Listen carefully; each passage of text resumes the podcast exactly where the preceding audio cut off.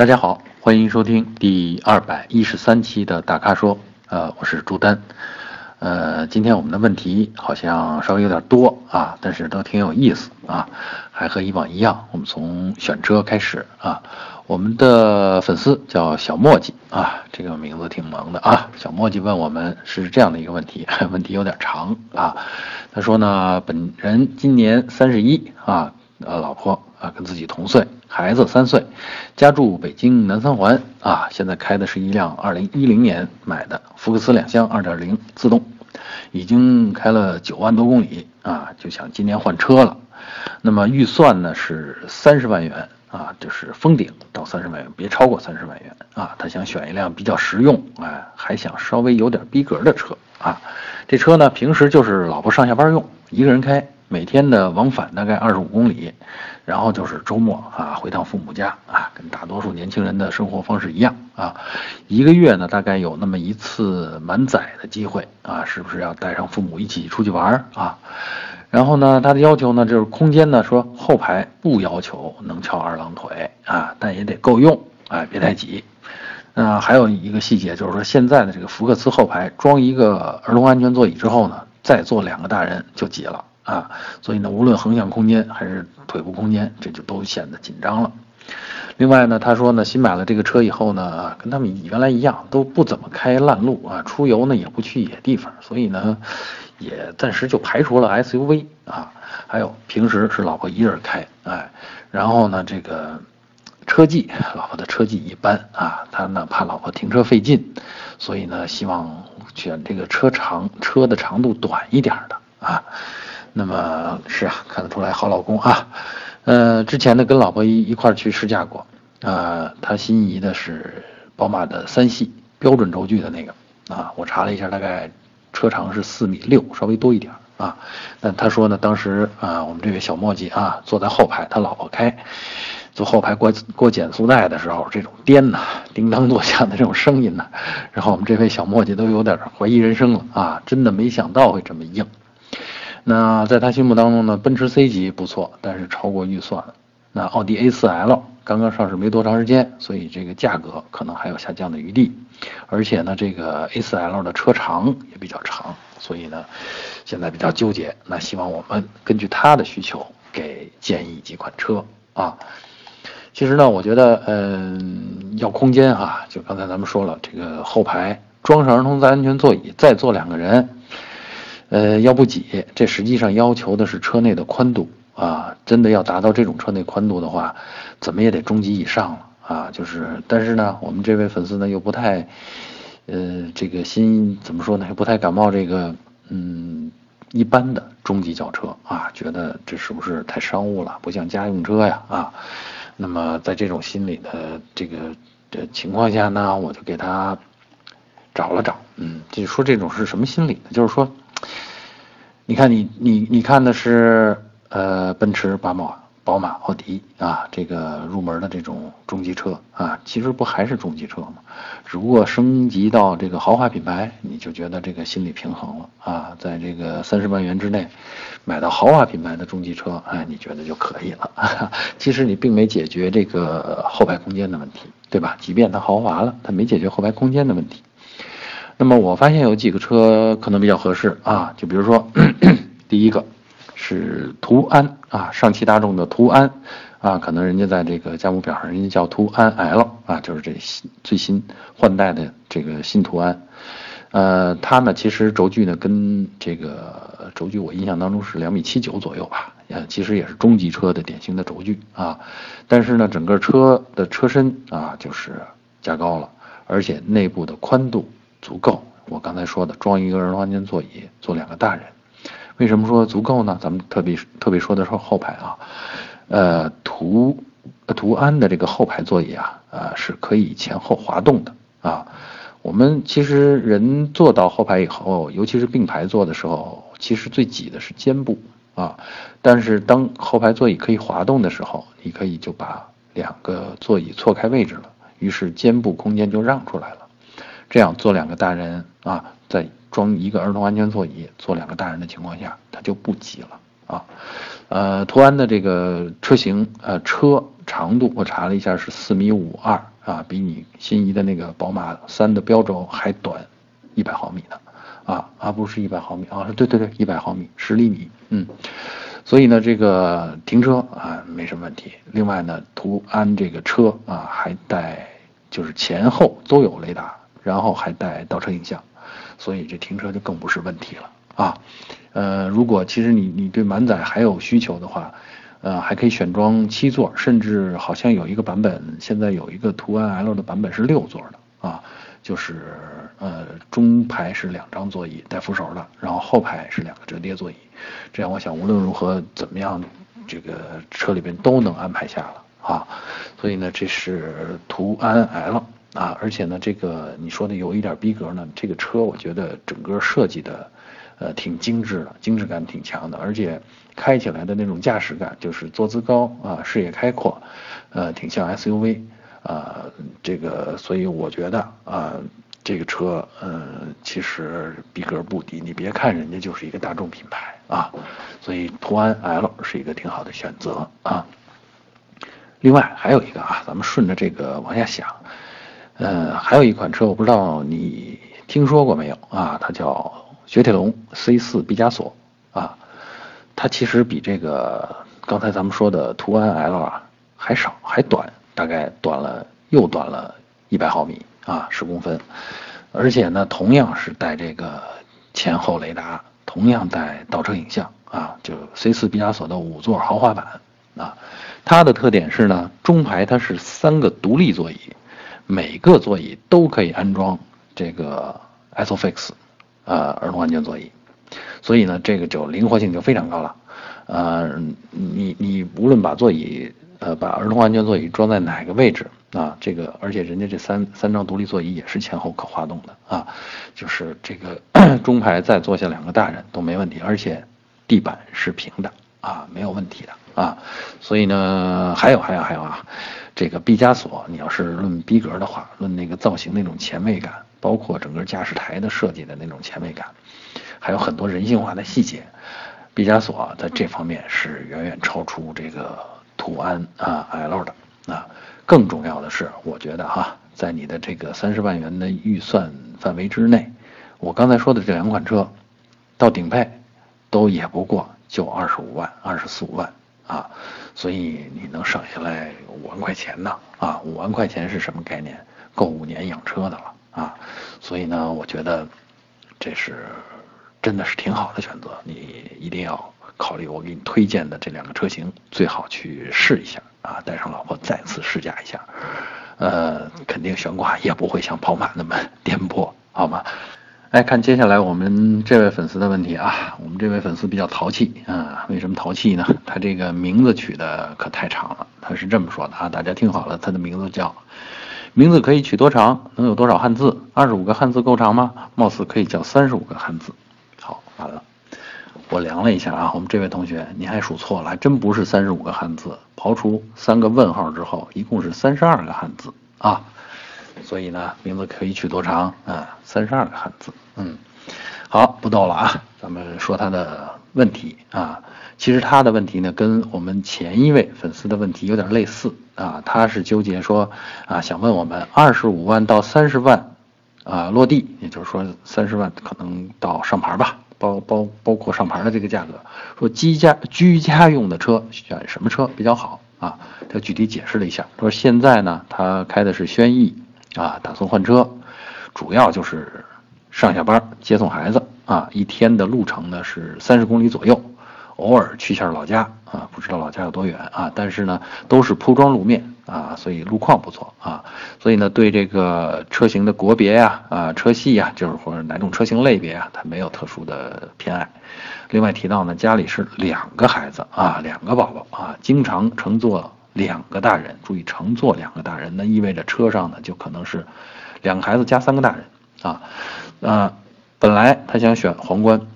结果去试车的时候发现。后排的中间地板凸起有点高，对，皇冠是后驱嘛，而且我也看了一下，确实那个也挺高的，大概也得有十几公分高啊。所以呢，中间座位大人坐着就难受了。那中间如果安放儿童安全座椅，那又发现中间那个座位上没有 ISOFIX 接口啊，所以呢就纠结了。那有问我们有没有更好的选择啊？他就想让家人坐着安静舒适就行，轿车 SUV 都行。我看了看这个他的这个要求啊，我觉得哈，既然都选到皇冠了啊，说明这个预算呢比较宽泛啊，而且呢，这个对丰田的这个车系啊，动力系统啊也比较看好。那其实我建议你就不妨去买一辆汉兰达，同样是跟皇冠一样的这个动力总成 2.0T 啊，而且这个后排地板哎还真没有皇冠那么高啊，稍好像稍微有点拱起来啊，但是这个汉兰达就已经是七座车型了啊，呃就是呃二三二啊，虽然后边那个最后那两那两个座椅是折叠的啊，但是这个中间的这个空间啊，就是第二排空间。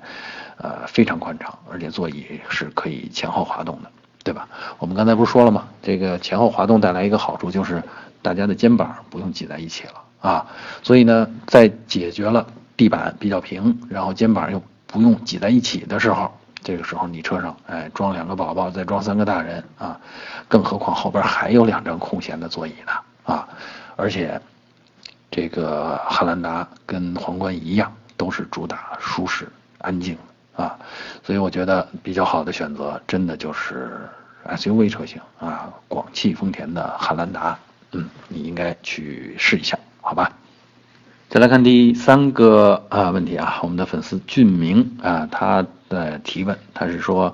昂克赛拉和本田思域啊，一个是马自达的啊，马三那个系列的昂克赛拉，还有一个是东风本田的思域啊，他说注重驾驶乐趣和空间的话，这两个车该怎么选？啊，他想特别关注呢，驾驶乐趣、动力、油耗啊，车内空间还有行李箱空间，另外还想表现点个性范儿啊。那预算呢是十三万到十五万啊。那问我们该怎么选？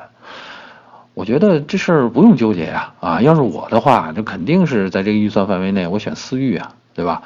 有涡轮，动力强，油耗低，所以你的对动力和油耗的这个这个需求就都满足了。而且说有点个性范儿，这个。这代思域是我觉得是基本上是最漂亮的一代思域，而且呢是很动感、很运动的那种运动范儿啊，挺个性，特别是那个大尾灯的这种设计啊，所以呢，我觉得从这些要求上选都应该选思域啊。当然了，我也觉得这个昂克赛拉其实也是很好、很漂亮、颜值很高的这种车身设计啊。嗯，马自达嘛，这个强项就是这边。还有马自达另外一个强项呢，就是就是驾驾驶感觉啊，就驾驶的这种反馈，无论是助力啊，还是路面的这种反馈啊，还是动力感觉啊，啊，都是比较啊活跃、比较亢奋的那种啊。那么如果你要追求跟呃思域呃这个 1.5T 相近的动力啊，你要到昂昂克赛拉上面呢，你就得选2.0，因为昂克赛拉没有带 T 的发动机啊，基本上就是1.5的一种，然后2.0的一种，都是自吸的啊。那么油耗会差多少呢？啊，基本上在咱们常用的情况下，也就是说每年开个一万多公里的情况下呢，呃，百公里昂克赛拉的2.0大概要比思域的 1.5T 啊会多耗一升油，百公里多耗一升油啊，呃，所以呢，这个呃一年大概也就多支出个一千块钱吧啊。如果你要觉得这个能承受的话，又心仪昂克赛拉的这个颜值高颜值的话。呃，也不妨选昂克赛拉啊。但如果你问我，哎，我觉得无论是论动力啊、空间啊、驾驶乐趣还是颜值啊，我还是油耗啊，我都会呃选思域，好吧？这算是给你一个呃完美的解释了吧？啊，再来看我们的粉丝啊，叫自由的心啊，他。呃，点名向我请教，他说向朱丹老师请教啊，什么样的车叫库存车？呃，这个这个问题乍一听上去有点像抬杠啊，呃，仔细看了一下他的题面啊，觉得人家真的是在认认真真的问我。他说，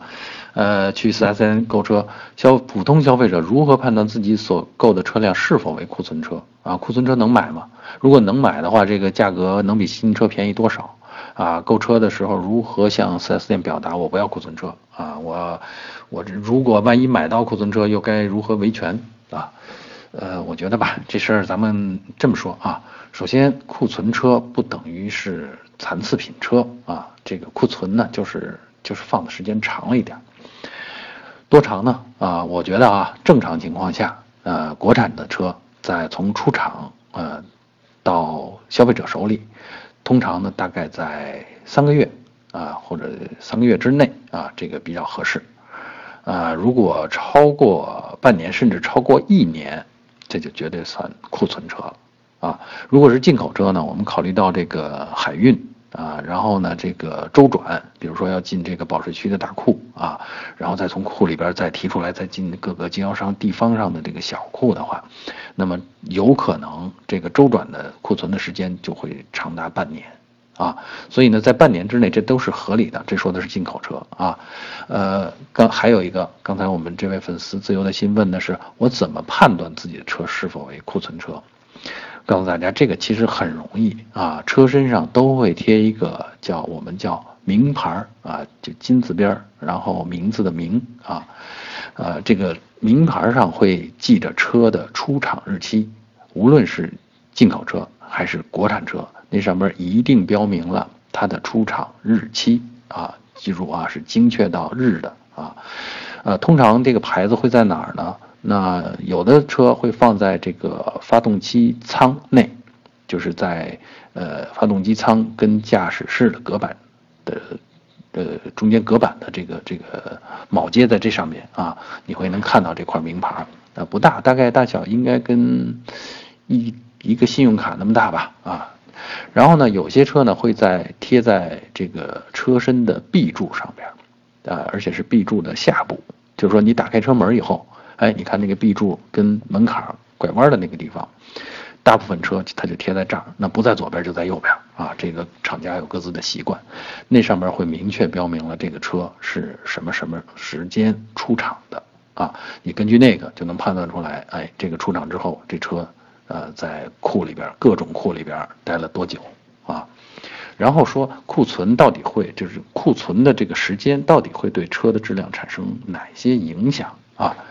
我觉得哈，在三个月到半年之内，其实影响不大啊。然后呢，可能主要的影响的，比如说呃轮胎，你在露天这么放着啊，呃，那如果胎胎压打的不是特别足的时候呢，你放半年，可能轮胎会变形。啊，所以呢，一般出厂的时候呢，这个新车出厂的时候，厂家为了考虑这个储运时间啊，保证这个轮胎尽量少的变形，他都会把轮胎气压打得高一些。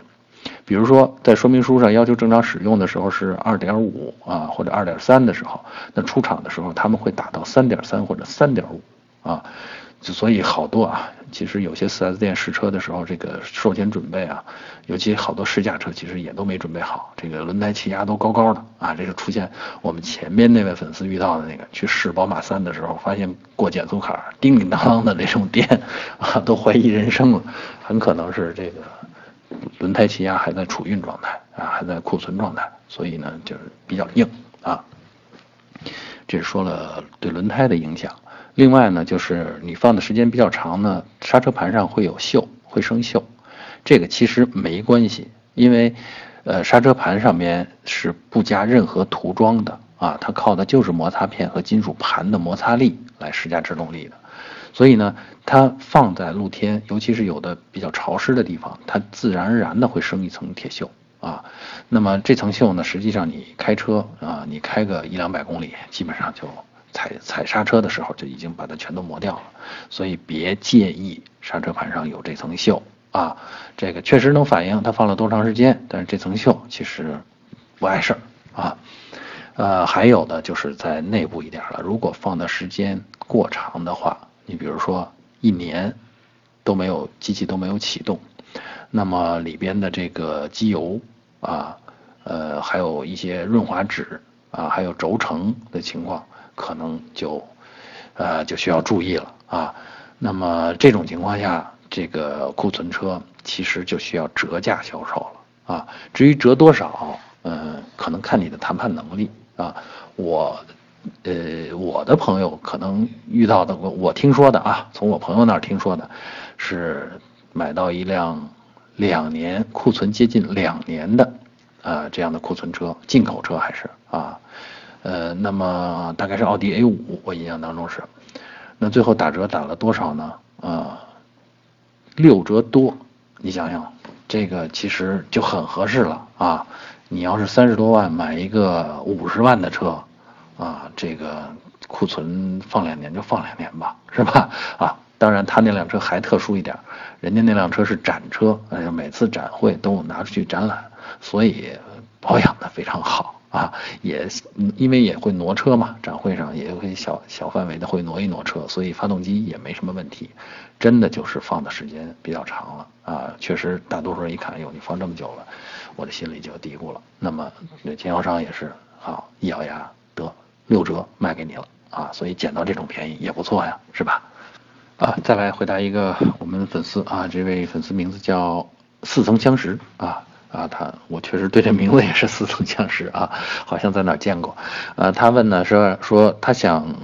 呃问我们的是瑞虎七的二点零 CVT。和这个逍客啊，东风日产逍客的这个二点零的 CVT 这两款车，一个是国产的，一个是合资的，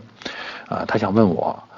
如果不考虑价钱啊，那么注重呃行驶品质、安全、耐用、省心、舒适等方面，应该选哪一款啊？如果是我啊，他问是我自用的话啊，大咖自用的话会选哪一款？其实我也听出他这个心心里边的这个想法了，呃。这不用不用太多考虑啊！这个如果是我我来用的话，我来选的话，我一定会选这个逍客2.0 CVT。呃，我不是看看不上这个呃这个国产品牌啊，我是觉得啊，这个在这个价位上的这些车呀，嗯，其实呃他们已经在争价格了，就是价格很重要。国产要想跟进口的这些啊合资的这些品牌去争呢，就必须把价格降下来。那么价格降到那种程度，你看，逍客啊，二点零 CVT 大概是十五六万，那么瑞虎七，奇瑞的瑞虎七，呃，二点零 CVT 大概十一二万，那这中间差了四万块钱，四万块钱大概差了这两个车的将近三分之一的价钱了。那么我告诉你这些钱，你看着功能啊、动力啊、这个配置啊什么可能都有，但这些钱能从哪儿省下来呢？能从这个配套厂商。的质量控制体系上边省下来，啊，所以，所以呢，这个关于耐用、省心啊、行驶品质，这背后都是钱堆出来的啊。这个同样一个，比如说一个玻璃升降器，就是我们常说的摇窗机啊，你要它耐用的话啊，它有些成本它是不能省的。啊，所以呢，从这只是举个例子啊。另外呢，我觉得这个合资车型呢，确实有更完善的这个质量控制体系啊，所以整体的这个品质会更高啊。那么这就解释了说，为什么要是我选的话，我会选哪一款？那我肯定选质量更可靠的那那个，或者质量体系啊更完善的啊那样的产品，好吧？呃，再来看最后一个问题啊，最后一个问题呢，这个有点偏技术啊，呃，是这样的，叫我们的粉丝叫呃热吻至日落啊，这个好浪漫的一个名字啊，他的问题是什么呢？是关于汽车的悬挂啊，前悬挂的下摆臂啊，他说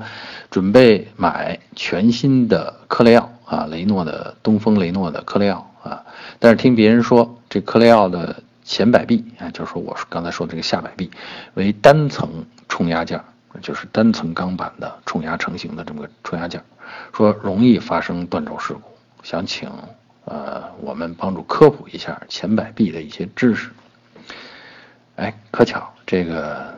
你这问题还真是撞枪口上了。为什么呢？因为我在入现在这一行之前，呃，还就是干过这个汽车冲压件成型分析。分析冲压件的成型过程的缺陷，而且还就干过前摆臂的这种缺陷分析，所以多巧啊！你看啊，然后呢，我告诉你啊，这个你听别人说啊，听别人说这个是单层呃冲压件，它就容易发生断轴，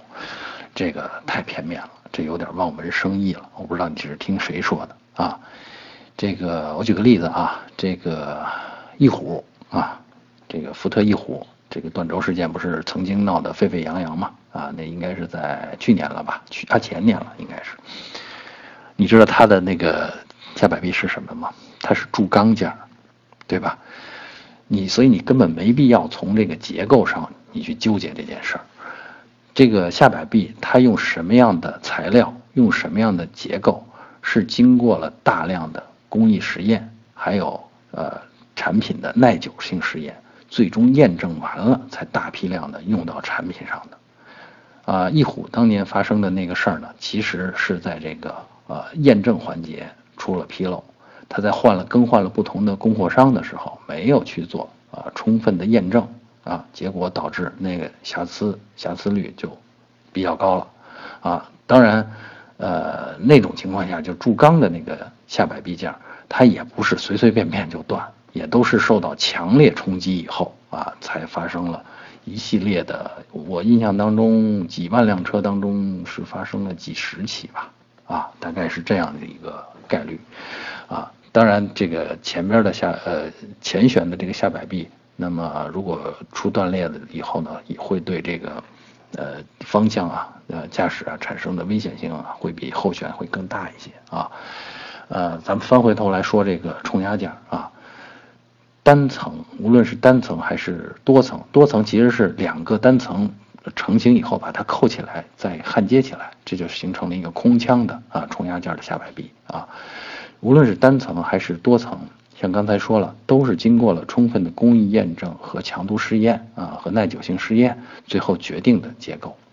另外呢，冲压件本身就用于冲压的这个钢材，其实它的韧性就比铸钢件、比铸铝件都要强。啊，所以我是毫不担心，因为以前做过这种工作，我是毫不担心这种单层冲压件，只要它设计上的材料厚度够啊，呃，只要是符合工艺条件啊，没有一些这种这种制造过程当中的，比如说我们说的什么过分的冷作硬化呀，或者热处理不合适啊，没有这些瑕疵的话啊，它是可以完美的保证它的全寿命的，而且它的韧性呃也比较好，也比较好。所以，像你那个你担心的这种发生断轴的这个事故，基本不太可能啊。所以呢，我是觉得你有点多虑了啊。呃，说回来，这个全新克雷奥这款车，其实我也蛮喜欢的，是法国的，特别是雷诺的那种典型的外观和内饰设计，车又很大很宽敞啊，这个行驶起来，呃，很淡定。这是也是我喜欢的车型，哎，但是我喜欢的车那么多，也不能每一辆都买呀，啊，所以呢，也希望你买了以后啊，跟我们分享一些你的驾驶感受，好吗？好，以上就是本期大咖说的全部问题，欢迎大家继续在微社区中向我们提问啊。如果您想了解更多的汽车资讯和导购信息，就请持续关注我们的微信公众号和车评网，我们下期节目再见。